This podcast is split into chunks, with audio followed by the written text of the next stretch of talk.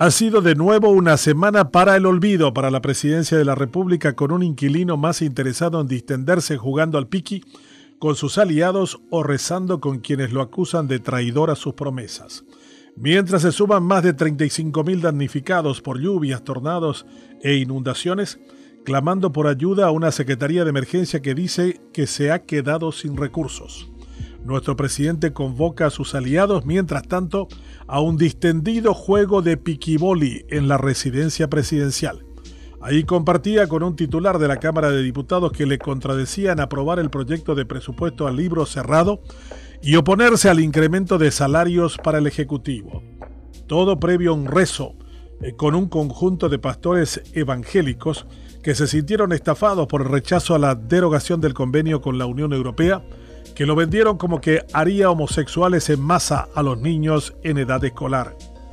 Una y otra vez levantaban la pelota para rematar en un juego de acrobacias de piernas y de manos en este piqui interminable. Los senadores cartistas hundieron sus promesas de Dios, patria y familia y consolidaron aquello que en realidad no eran pro vida, sino pro votos. Los engañados lloraron, se lamentaron y maldicieron prometieron venganza por el puñal en la espalda que recibieron de un ejecutivo y senadores que se dieron cuenta que no podían modificar un convenio por una ley y que el mensaje que enviaban con eso era de una república fallida donde nada de lo que se firmara se podría cumplir.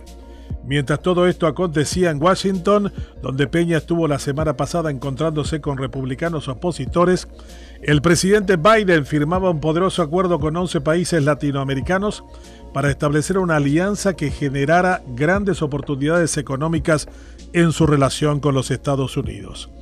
Hemos perdido de nuevo un tren de posibilidades porque no hacemos las cosas como debieran y golpeamos las puertas equivocadas en materia de política exterior.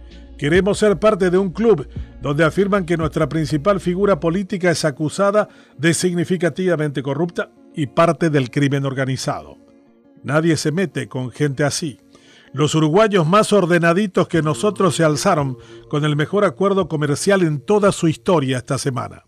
Aquí Peña, metido en el piqui y rezando con los pastores, no termina más que proyectar debilidad, confusión y dependencia. No jugamos ni con las piernas ni con las manos, aunque aparentamos hacerlo en un híbrido de fútbol y vóley. La agenda del presidente se desenvuelve en intrascendencias, como largas tertulias con su asesor jurídico y jefa de gabinete que termina con feroces reprimendas de la pastora Abreu por sus decisiones políticas. Ya cualquiera humilla la presidencia.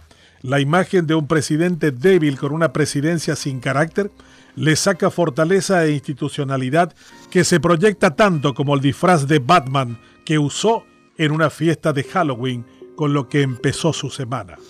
Cualquiera puede hacer con él lo que quisiera, parece ser el mensaje. Ya no es solo lo que Cartes eh, lo haga paseándolo como llavero, sino que es el propio Peña el que se empecina en distanciarse de quienes lo votaron, creyendo tontamente que sería él y no Cartes el verdadero presidente. La situación alcanza niveles jocosos con la nota que los jubilados del IPS le escriben al presidente de los Colorados como si fuera el primer mandatario y el que corta el bacalao. Peña no puede continuar con este nivel de incompetencia y debe sacudirse. Puede asumir directamente su condición de gerente y despachar desde la calle España los asuntos de Estado, dejando que Cartes asuma las consecuencias de su acción o sacudirse de su dependencia con todos los costos que ello supone. El Congreso ya le ha tomado el pulso y se encargará de embarrarlo todas las veces que pueda.